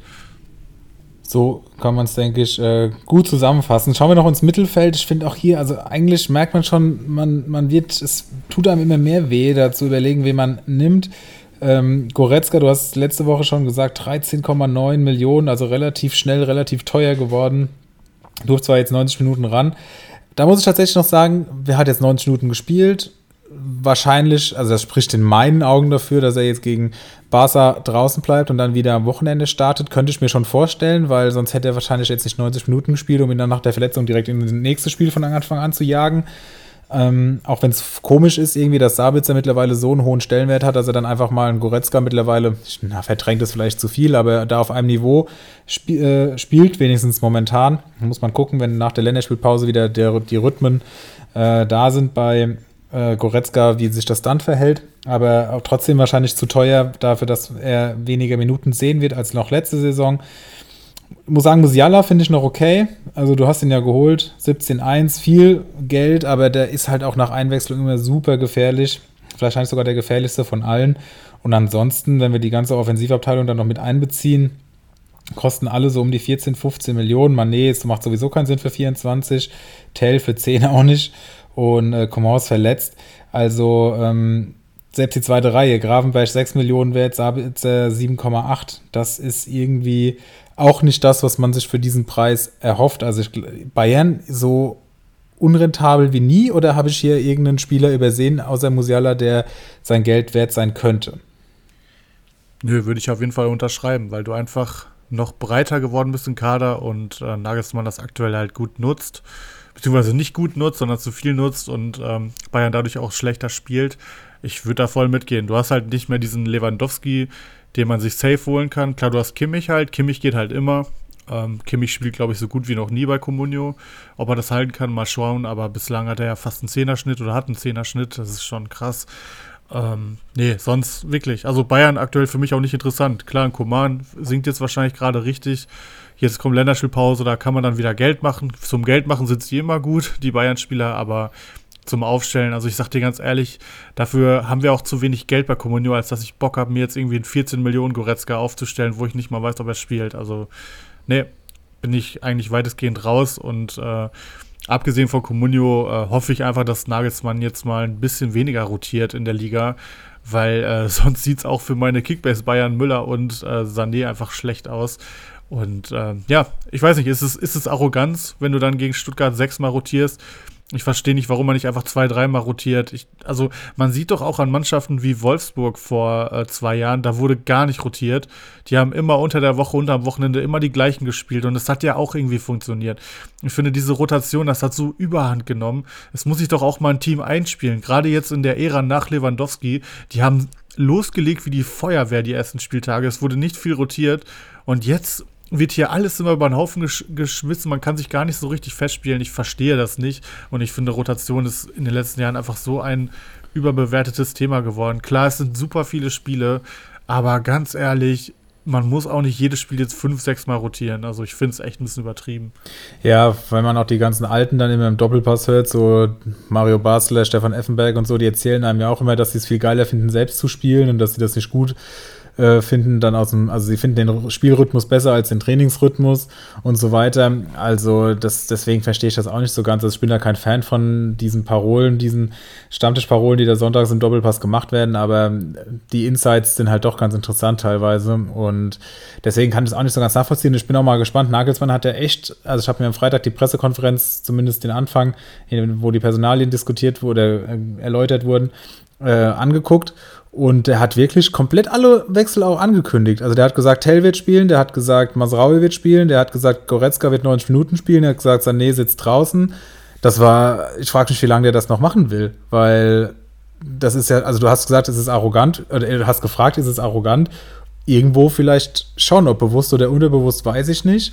Für uns Manager natürlich top, weil wir auch mal irgendwie, gut, bei Kommunen sind die Bayern eh so teuer, da hat man jetzt nicht mal eben noch einen Tell in der, auf der Bank sitzen und an den aufstellen, aber es gibt einem doch noch ein paar Räume mehr, aber sportlich auf die Bundesliga bezogen schon auch interessant. Und jetzt hat er wohl doch auch schon wieder in der PK, die gerade lief, die nächsten Startelf-Versprechen gemacht. Also sehr interessant, diese Herangehensweise. Noch dazu, wo man vor zwei, drei Jahren, ach, zwei höchstens, äh, noch Nagelsmann als den großen Undurchsichtigen immer wahrgenommen hat und da einem regelmäßig bei Leipzig die die grauen Haare gekommen sind, wenn man da seine Spiele am Ende auf der Bank oder sonst wo wiedergefunden hat. Na gut, also halten wir fest, die Bayern auch in der, in der ersten Garde sowieso schwierig, außer einige Ausnahmen und auch die nachrückenden Spieler schon sehr teuer, sodass man sich das gut überlegen sollte, derzeit mit ihnen zu gehen.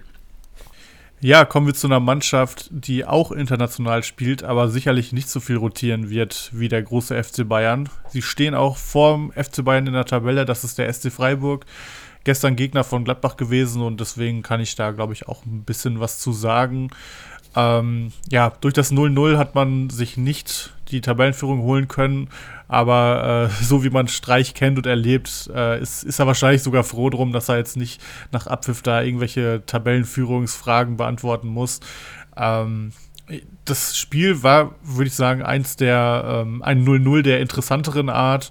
Ähm, auffällig finde ich, Freiburg spielt mittlerweile echt ansehnlichen Fußball. Also die letzten Jahre, man hat sie ja immer schon geliebt bei Comunio die letzten Jahre, weil einfach viele Punkte rauskamen. Viele Standardtore ist auch immer noch so, aber spielerisch war das jetzt verständlicherweise einfach jetzt nicht keine Offenbarung, muss ich sagen. Und mittlerweile hast du einfach auch viel individuelle Klasse. Ähm, einen Ginter spielt so gut wie lange nicht. Der macht einen Schlotterberg vergessen, vorne brandgefährlich, in der Spieleröffnung super, ähm, steht hinten stabil. Ähm, einen Ritsu Dorn gibt der Offensive einen völlig neuen Punch mit seinen Tempo-Dribblings. Ähm, Salai, wenn er fit ist, ist er auch ein guter Spieler. Auch ein bisschen zu sehr Schauspieler, aber schon ein guter Spieler. Gregoritsch macht vorne drin super als Höhlerersatz. Und äh, Leute wie Günther, Sildilia und vor allem Vincenzo Grifo, das ist einfach überdurchschnittliches Bundesliga-Niveau.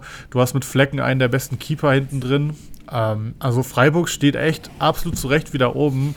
Und ähm, was man ihnen auch zu zuschreiben muss. Sie haben im Gegensatz zu fast allen anderen international nicht versagt und trotzdem wieder ein gutes Spiel am Wochenende gemacht. Ähm, Freiburg ist einfach mittlerweile eine Top-Mannschaft in der Bundesliga. Man muss sich daran gewöhnen oder man kann sich ja gerne daran gewöhnen. Ich finde, es ist vielleicht der sympathischste Club in der Liga. Ähm, von daher gönne ich denen das alles und ähm, die Entwicklung von denen in den, Letz in den letzten Jahren ist einfach nur ähm, atemberaubend. Das ist viel harte Arbeit. Die haben einen super Trainer, die machen einen super soliden Job ähm, Freiburg ist ein Vorbild für viele, viele andere Vereine in der Bundesliga. Ja, du, da kann ich eigentlich gar nicht groß was zu sagen, zu ergänzen. Also kann ich dir nur zustimmen. Frage an dich: Kevin Schade, würdest du da einsteigen jetzt für 3,3 Millionen? Gestern ja noch sein Comeback gefeiert für wenige Minuten. Wie siehst du da die Konkurrenzsituation? Ich sag mal so, der wird sicherlich am Wochenende auch noch nicht starten, sondern eher von der Bank nochmal kommen. Danach sind zwei Wochen Pause. Der ist sicherlich ein Spieler mit sehr viel Upside. Es ist halt, die kämpfen halt alle so ein bisschen um zwei Positionen. Ne? So links Grifo ist halt safe. Vorne Gregoritsch gerade auch. Da hast du dann äh, Höhler, der bald noch dazukommt. Dann hast du halt noch den Rechtsaußen und äh, den Zehner. Ähm, Dorn, finde ich, ist so gut aktuell, den kannst du auch kaum rausnehmen. Das heißt, schade, der eigentlich auch Außenspieler ist, konkurriert dann mit Salai und mit Jeong.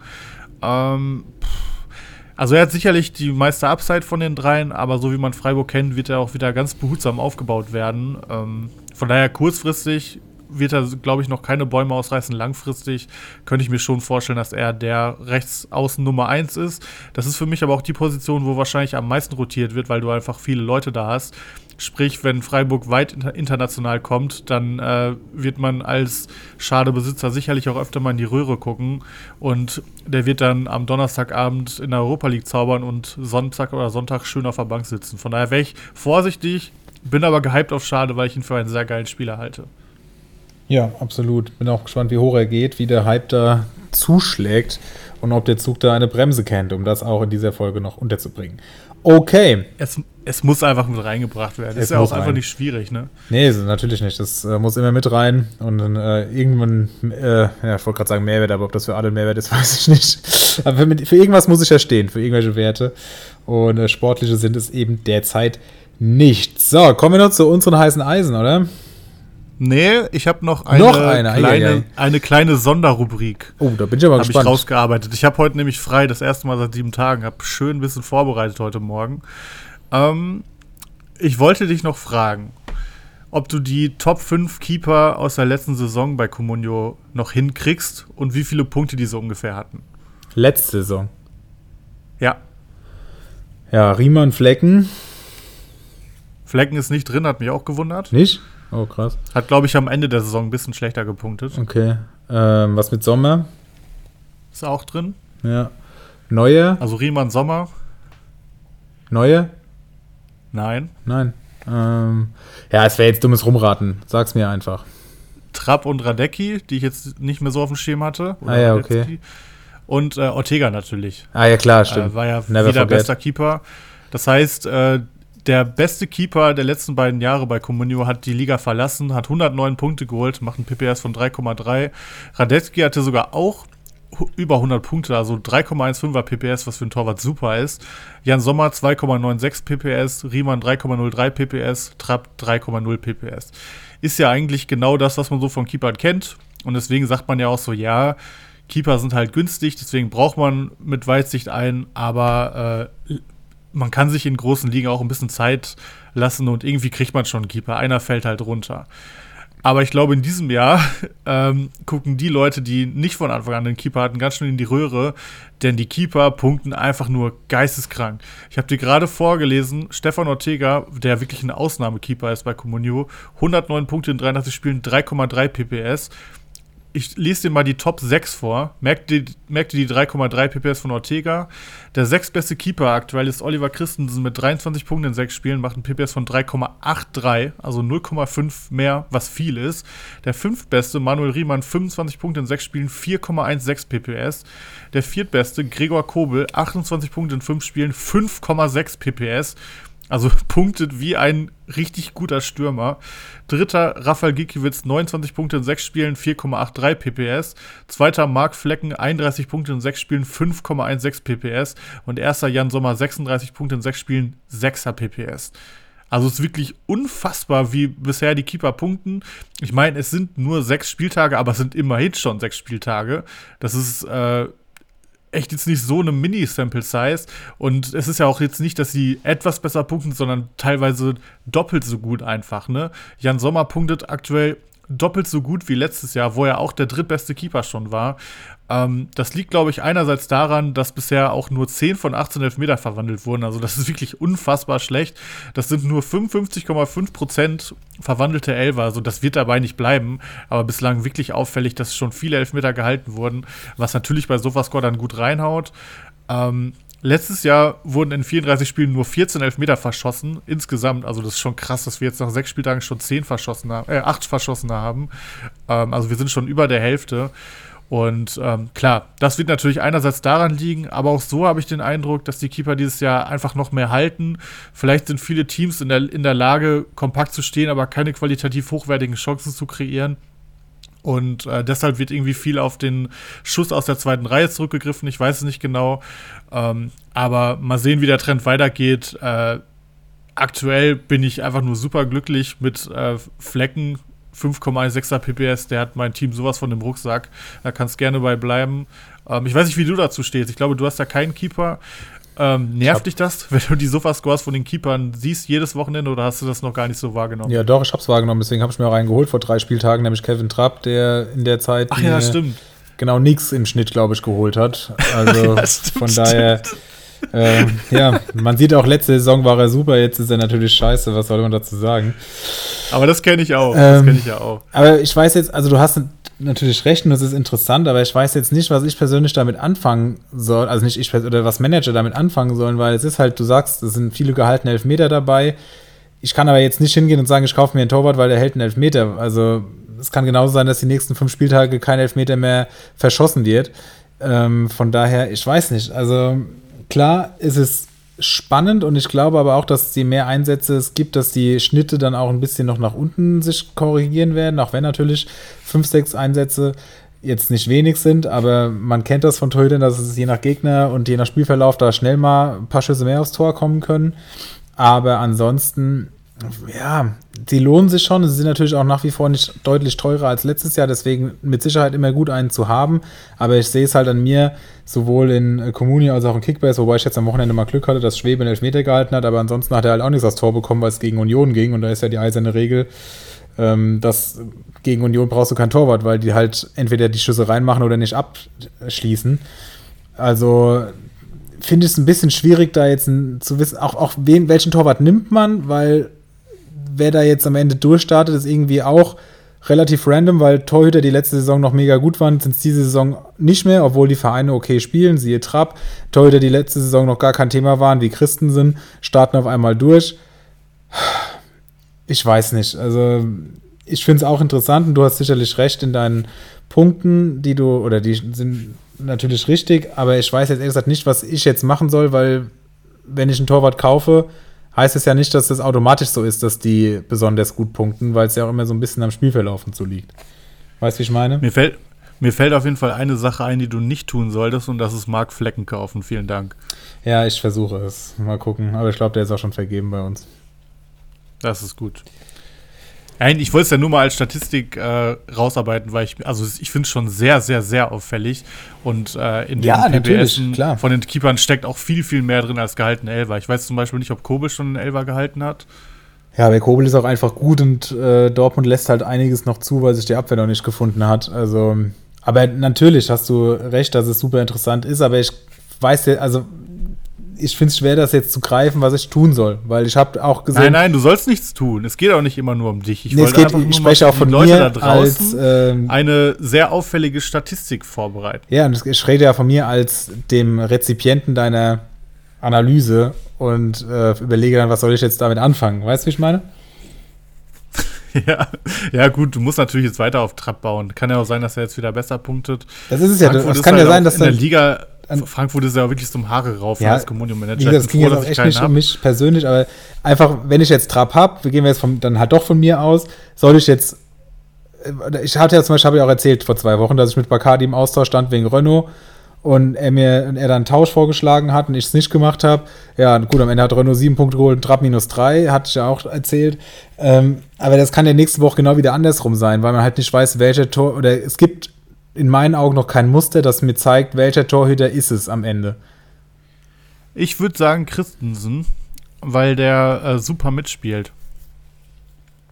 Das also ich glaube, dass, der, dass der Via Ortega viele, viele Punkte darüber holt, weil der super hoch steht und dann halt die, die Bälle nach vorne nicht so einen weiten Weg haben. Der steht da teilweise wie Neuer an der Mittellinie. Mhm. Der ist gut auf der Linie, der spielt aber auch super mit. Also das wäre so einer. Siehst du, das ist doch den, was, damit kann man ähm, was arbeiten. Damit kann man arbeiten. Den würde ich gut picken. Aber den habe ich ja auch letzte Woche genannt. Ja, das ja. hast du ja sicherlich gehört, als ja. die Folge nachgeholt hat. Habt ihr schon einige ähm, Replies darauf gegeben? Ja, stimmt, hast du, hast du, okay. Also äh, HÜ habe ich, denke ich, bestanden. Hast du, hast du. Okay, jetzt kommen wir aber auch finally zu den heißen Eisen kommen. Okay, komm, auf geht's. Vielleicht kann ja draußen jemand was damit anfangen, wenn du schon meine Mühe, dass ich alles hier Ich habe es habe, gewürdigt, indem ich dreimal gesagt habe, dass ich es wirklich auch interessant finde, aber ich weiß noch nicht, was ich Du hast dreimal gesagt, dass du es interessant findest und zehnmal, dass du nicht weißt, was du damit Richtig, anfangen ja. So, heiße Eisen, Jingle, fertig.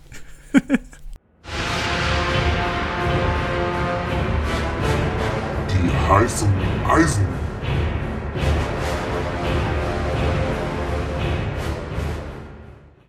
Ich starte mit einem Mann, für den ich gerade eben schon hier Schelte bekommen habe, aber ich möchte trotzdem ihn erwähnen, auch wenn er jetzt am Wochenende getroffen hat und wir das alle wissen und auf dem Schirm haben und natürlich, wenn er auf dem Markt ist, zuschlagen. Dennoch Lacroix für 4,14 Millionen, nachdem er natürlich aufgrund seiner Nichtberücksichtigung im letzten Spiel an Spieltag 5 im Marktwert gefallen ist, jetzt natürlich wieder voll da. Und das können wir, müssen wir dann ja auch nicht groß diskutieren, aber ich möchte ihn auf jeden Fall hier genannt haben, weil er, und das bei nähere Betrachtung macht das dann auch noch ein bisschen mehr Sinn, an den Spieltagen, an denen er gespielt hat, die letzten drei waren das dann fünf, drei und eben jetzt zwölf Punkte geholt hat. Also die Ausbeute ist nach wie vor gut und entsprechend, wenn er sich in der Startelf halten sollte, wovon ich jetzt mal ganz stark ausgehe, ist er definitiv wieder da. Mit oder ohne Tor ist egal. Für 4,1 Millionen kann man und sollte man diesen Mann einpacken.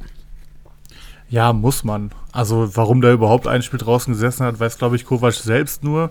Äh, Gerade wo Bornau auch einfach so eine schlechte Saison bislang spielt. Also ich könnte mir vorstellen, dass Lacroix Van de Feen jetzt sich jetzt erstmal so äh, etabliert, aber ich war mir auch hundertprozentig sicher vor der Saison, dass Lacroix Innenverteidiger Nummer 1 ist und nicht Van de Feen. Der ist der Einzige, der aktuell noch gar nicht rausrotiert ist. Ähm, aber ja, also falls Wolfsburg jetzt vielleicht wirklich sich mal ein bisschen stabilisiert, man hat jetzt Kruse, ähm, ja, Spielverbot gegeben. Ich weiß nicht, wie du dazu stehst. Ähm, Ganz ehrlich, ich hätte ihn schon lange. Das ist doch ein Witz. Der Typ hockt jeden Tag in seinem Whirlpool, äh, raucht Shisha und frisst irgendwelche ungesunde Scheiße, nur weil er Max Kruse ist und das kultig ist, feiert jetzt jeder ab. Also, wenn ich ein Mitspieler von dem wäre, würde ich auch sagen, also irgendwo kann ich es nicht so ganz nachvollziehen, dass dieser kleine, dicke Kruse da jedes Mal über den Platz watschelt und ich mir da einen der Headspandel rausrenne. Also, das kann ich tatsächlich also nur nachvollziehen, weil so geht es halt nicht, aber da scheint ja intern auch einiges schief zu laufen, wenn er hockt auf der Bank, dann, wird, dann ist er öffentlich, kommt Kritik auf, dann darf er von Anfang an spielen. Dann, also keine Ahnung, aber ich glaube, dass es für den Verein nur gut sein kann, wenn Kruse da jetzt ein bisschen isoliert wird, weil das hat mit Leistungsprinzip nichts zu tun und ich glaube, dass im Sport sowas auch wichtig ist, auch wenn es ein super Typ ist, super unterhaltsam, ehrlich, authentisch, solche Typen sind klasse, aber als Mitspieler würde ich mich da auf Dauer auch bedanken und mich fragen, warum ich mir überhaupt noch einen Arsch aufreiße, wenn andere Leute sich so inszenieren und dafür auch noch gefeiert werden. Ja, würde ich hundertprozentig unterschreiben. Also es hat ihn ja auch immer so ein bisschen ausgemacht, all das unter der Woche, was man von ihm bei Social Media sehen konnte. Und am Wochenende hat er einfach geliefert. Und es ist halt genau, immer ähm, ja, ein, ein schmaler Grad, weil sobald er nicht liefert, dann muss er halt einfach mal die Fresse halten und äh, sich in den Griff kriegen. So, er kann, so wie Slatan das ja auch seit Jahren macht, große Fresse ist ja alles gut, solange du lieferst. Aber wenn du dann so spielst wie Kruse in den ersten Wochen in der Bundesliga, dann muss man sich einfach mal zurücknehmen und einfach mal äh, alles andere beiseite legen und seinem Hauptjob einfach die Ernsthaftigkeit geben, die es nun mal braucht oder bei den meisten anderen braucht. Er ist ja mit viel Talent gesegnet, aber wenn, wenn er dann äh, sich so gehen lässt, dass es nicht mehr reicht für einen guten Bundesligaspieler, dann finde ich es auch nur okay. Und klar, Kovac wird gerade viel kritisiert und Kruse ist auch beliebt. Der ist auch ein Unikat, solche Leute braucht es auch, weil sonst hätten wir ja gar nichts zu, zu, äh, ja, zu, zu erzählen hier. Ähm, aber ich kann es auch absolut nachvollziehen und glaube auch, dass Kruse in der Kabine oder auch für Trainer echt immer mal wieder für Kopfschmerzen ähm, ja, sorgt. sorgt. Und äh, ich weiß nicht, also ich kann es auch total verstehen. Um den Bogen zu spannen, Lacroix, auf jeden Fall heißt es Eisen. Ich glaube, das Einzige, was ihm immer so ein bisschen im Weg steht, sind einfach seine roten Karten und Eigentore. Ähm, aber ansonsten ist er eine absolute Rohpunktemaschine. Wer auch und kann auch mal ein Tor machen, wer auch eine absolute Rohpunktemaschine ist, ist äh, Diogo Leite von äh, Union Berlin. 4,76 Millionen, was sportlicher Preis ist, aber ähm, nicht zu viel, denn 20 Punkte hat er geholt in fünf Spielen, PPS von 4 und das ohne Tor und Vorlage. Das ist ein absoluter Traum für jeden Manager, wenn du solche Verteidiger hast, die kein Tor brauchen, um gut zu punkten. Er spielt sehr stark, er ist Linksfuß, ähm, hat eigentlich keine Konkurrenz, weil der vierte Innenverteidiger kann man sich jetzt aussuchen, ob es Jekyll oder Döki ist, äh, halt jeweils mit dem anderen konkurriert. Also Jekyll und Döki werden halt viel rotieren. Ich glaube, ähm, dass Knoche und Leite dafür aber gesetzt sind und Union ist super. Sie kriegen wenig Gegentore. Vierer PPS, 4,76 Millionen, wird auch noch steigen. Hat jetzt nämlich auch schon wieder sechs Punkte oder so geholt. Sehr guter Mann, wo ich zum aktuellen Preis noch einsteigen würde, habe ich glaube ich knapp nicht bekommen. Ähm, Diogo Leite. Sehr gut, dann mache ich direkt mit einem ähnlichen Spieler weiter, nämlich Waldemar Anton. Der ist ja so ein Leite Light, kostet aber dafür auch weniger. 3,7 Millionen, 18 Punkte ohne Tor, einmal ein Punkt, einmal zwei, ansonsten immer mindestens drei Punkte gemacht. Und ich finde das super stabil und der würde meiner Mannschaft auf jeden Fall mal ein bisschen Stabilität und Sicherheit geben. Ja, auf jeden Fall. Solche Spieler braucht man auch immer. Und es ist halt, also du weißt halt genau, was du kriegst. Du holst dir den im Sommer für dreieinhalb. Der schießt eigentlich keine Tore, vielleicht mal eins. Der hat Spiele dabei, da holt er null Punkte, aber halt auch diese drei, vier Punkte. Dann am Ende hat er irgendwie seinen 2,8er PPS, holt dir seine 85 Punkte und alles ist gut. Und äh, der ist einfach seit Jahren solide. Du kannst nie was mit ihm falsch machen. Ähm, von daher, Anton ist so ein Spieler, der ist immer nice to have, aber gefühlt redet halt nie einer über genau, ihn. Genau, deswegen reden wir heute mal darüber. Genau, solche Spieler müssen ja auch, durch, auch durchleuchtet werden. Ähm, wer auf jeden Fall auch für Aufmerksamkeit gesorgt hat am Wochenende ist Tom Kraus. 3,89 Millionen, war auf jeden Fall bester Mann auf dem Platz. Ich meine, äh, es werden viele gesehen haben, Schalke Bochum war ja Topspiel. Ähm, spielerisch vielleicht, spielerisch vielleicht nicht unbedingt, aber ähm, ja, was soll man was soll man sagen? Tom Kraus war auf jeden Fall bester Mann auf dem Platz. Äh, sehr bissig im Zweikampf, aber auch zielstrebig und dynamisch nach vorne. Sieben Rohpunkte kamen dabei rum. In der Saison kommt er generell schon auf 18 Punkte in sechs Spielen, was einen völlig soliden PPS von 3,0 ausmacht und das ohne Scorer und die werden kommen. Der hat durchaus auch ein bisschen Drive nach vorne. Hat, glaube ich, letztes Jahr vier Tore oder so gemacht, das Jahr davor auch. Also zwei, drei Saisontore traue ich ihm auf jeden Fall zu. Von daher, vielleicht kann er ja sogar einen Dreier PPS halten und da sind 3,89 Millionen auf jeden Fall nicht zu wenig. Dürfte auch noch ein bisschen steigen. Irgendwann bei viereinhalb oder so wäre ich noch raus, aber solange die drei davor steht, habe ich, hab ich auf jeden Fall noch ein gutes Gefühl. Und ja, ich habe auch Alex Kral hier ähm, als heißes Eisen genannt, bevor er dann rausrotiert wurde. Aber bei Kral waren es halt taktische Gründe, weil er halt ein bisschen risikoreicher spielt als Flick. Ähm, Kraus dürfte dagegen aber eigentlich unantastbar sein auf der 8. Okay. Natürlich auch spannend oder super für die Fans der Premier League, die Englischen, die am Wochenende keinen Fußball gucken konnten und dann vielleicht mal nach Deutschland geschaut haben und da dann Augsburg, Bremen, Augsburg und Schalke Bochum in den Einzelspielen angeboten bekommen haben. Wer freut sich da nicht als äh, Fan drüber, wenn die eigene Liga ausfällt? So, kommen wir noch zu einem weiteren Verteidiger, den ich gerade eben schon genannt habe, Marvin Friedrich. Ich finde, 3,1 Millionen könnte man aufgrund der Ausfälle, die da momentan noch sind, wir haben es gerade eben schon lang und breit thematisiert, probieren und dann einfach über die Länderspielpause gucken, wenn der jetzt nochmal spielt und eine ordentliche Partie macht, wie jetzt in der letzten, als er mit 7,45 Punkte geholt hat, ähm, könnte er im Marktwert weiter steigen, weil er, du hast ja auch schon gesagt, eigentlich einen guten Namen hat, bei Union schon gezeigt hat, was er kann. Und ähm, ja, wenn er halt am Wochenende nicht spielt, dann haut man wieder raus. Würde ihn jetzt nicht massiv overpayen, aber finde, dass absolut Value und Upside da ist für diesen Preis. Ja, Upside ist auf jeden Fall noch da. Ich glaube nicht super viel. Ich glaube, das wird auch ein bisschen damit zusammenhängen, wie so die Nachrichtenlage in den nächsten Tagen zu LWD ist. Aber ja, kann man machen. Also ich würde ihn jetzt, glaube ich, nicht als heißes Eisen nennen, ehrlich gesagt, weil das hörte sich bei LWD eher so an, von wegen, dass er es fürs letzte Spiel nicht schafft. Heißt für mich, wahrscheinlich wird es dann mit dem nächsten klappen. Aber ja, für das eine Spiel kann man es noch probieren und danach muss man halt schauen, wie sich das Ganze aufstellt. Also ich würde ihn dann, selbst wenn er jetzt irgendwie vier Punkte oder so holt, würde ich ihn trotzdem in der Länderspielpause abgeben, glaube ich. Wer auf jeden Fall auch nach der Länderspielpause noch interessant ist, denn vor 32 Minuten kam die Nachricht reingeflattert, dass Hack vor und nach der Länderspielpause zum Zuschauen gezwungen wird. Also schon hart, finde ich. Ich weiß nicht, wie du das siehst. Also das war Elfmeter, warum war das Elfmeter? Ich verstehe es nicht. Es war doch klar, hat doch klar vor dem Strafraum angefangen. Achso, Ich hab's es auch noch zählt, glaube ich, gesehen, also- immer nur, wo es dann endet oder was weiß ich. Also es war irgendwie auch wieder mega Ich, dubios. ich finde es auch undurchsichtig und Doppelbestrafung und jetzt wird er auch noch zwei Spiele gesperrt. Also finde ich schon ziemlich krass, ehrlich gesagt. Vor allem nur, weil der Kramaric so doll war und den Elfmeter nicht reingeschossen hat. Hätte er den reingemacht, wäre es ein Spiel. Ah, ah, stimmt. Also, Stimmt. Ja, okay. Sei es drum, äh, Niklas Tauer wird davon profitieren. Und Vorsicht, das letzte Mal, als ich Niklas sagen. Tauer empfohlen habe, habe ich hier gesagt, äh, mit dem kann man nichts falsch machen. Dann ist der, glaube ich, vom Platz geflogen die Woche danach. Hat irgendwie minus 12 Punkte oder so geholt, ne? und Erik hatte ihn im Kader. Das und Erik noch hat ihn, Zeiten. genau. Von daher, das wollte ich vorher schon einmal gesagt haben. 0,92 Millionen. Äh, der wird für Hack vermutlich in die Innenverteidigung rücken, denn Mainz rückt eigentlich nie von der Dreierkette ab. Er wurde auch jetzt in der Halbzeit schon bereits eingewechselt. Heißt für mich, er dürfte auf jeden Fall der Ersatzkandidat sein. 0,9 Millionen ist halt natürlich ein, ein Witzpreis für einen Mainz-Innenverteidiger. Er hat jetzt zwar minus einen Punkte geholt, aber man muss auch sehen, dass 0,6 von seinem Sofascore für die drei Gegentore noch runterging und sie einfach in Unterzahl gespielt haben. Also das würde ich jetzt nicht zu hoch hängen. Jetzt spielt man am Freitag zu Hause gegen Hertha, wo man sicherlich bessere Chancen hat zu punkten und wo mich jetzt ein 0-0 oder 1-0 auch nicht völlig umhauen würde. Von daher sind da locker drei, vier Punkte drin und für 0,92 Millionen ist das auf jeden Fall ein Schnapper.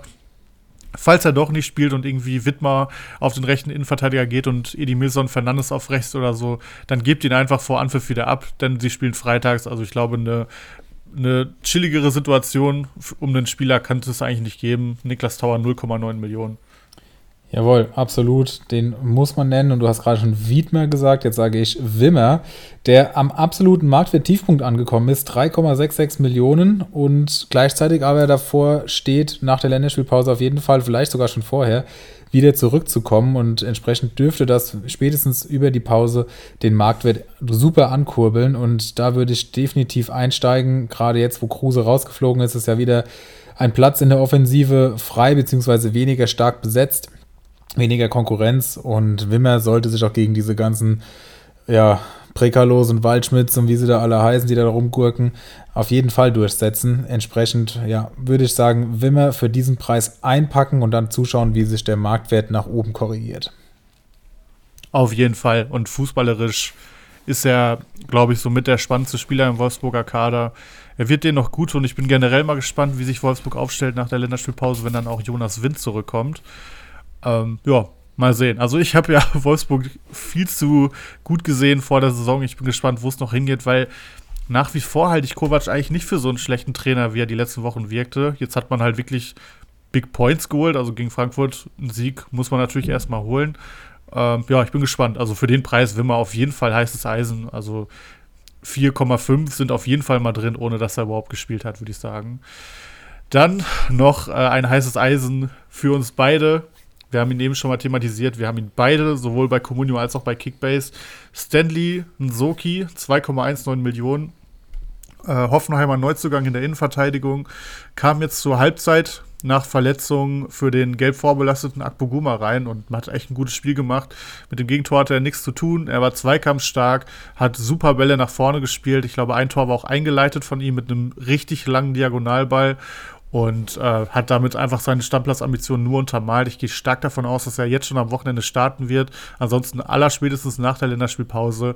Hoffenheim wird nicht umsonst 12 Millionen für ihn ausgegeben haben, nachdem man die letzten Jahre immer sparsam war mit Innenverteidigung. Er ist der einzige Linksfuß in der Innenverteidigung, außer Hübner, den kann man, glaube ich, ganz gut außen vor lassen. Äh, von daher sehe ich ihn absolut gesetzt. Akpoguma spielt als Rechtsfuß links hinten und ist auch eigentlich nicht der absolute Super-Innenverteidiger, hat die letzten Jahre immer wieder andere vor der Nase gehabt. Deswegen gehe ich ganz stark davon aus, der wird der Mann sein. Der hat äh, in Belgien einen super Sofascore letztes Jahr gehabt, ohne Tor. Ist also genau Art Verteidiger, die ich liebe. Ähm, ein Soki, ich verspreche mir sehr viel und könnte mir vorstellen, dass sich sein Marktwert auch zeitnah verdoppeln wird. Das hoffe ich sehr und äh, würde sagen, damit schließen wir das Ganze für heute ab. Und bleibt uns noch irgendwas zu sagen? Hast du noch was auf dem Herzen oder sollen wir den Menschen da draußen eine gute Woche wünschen? Ich glaube, das können wir tun. Na dann, habt eine gute Woche, passt auf euch auf, bleibt gesund und holt vor allem am Wochenende einen Haufen Punkte, sodass ihr es, und das ist mittlerweile schon fast mein Standardspruch, besser macht als ich. Macht's gut. Ciao.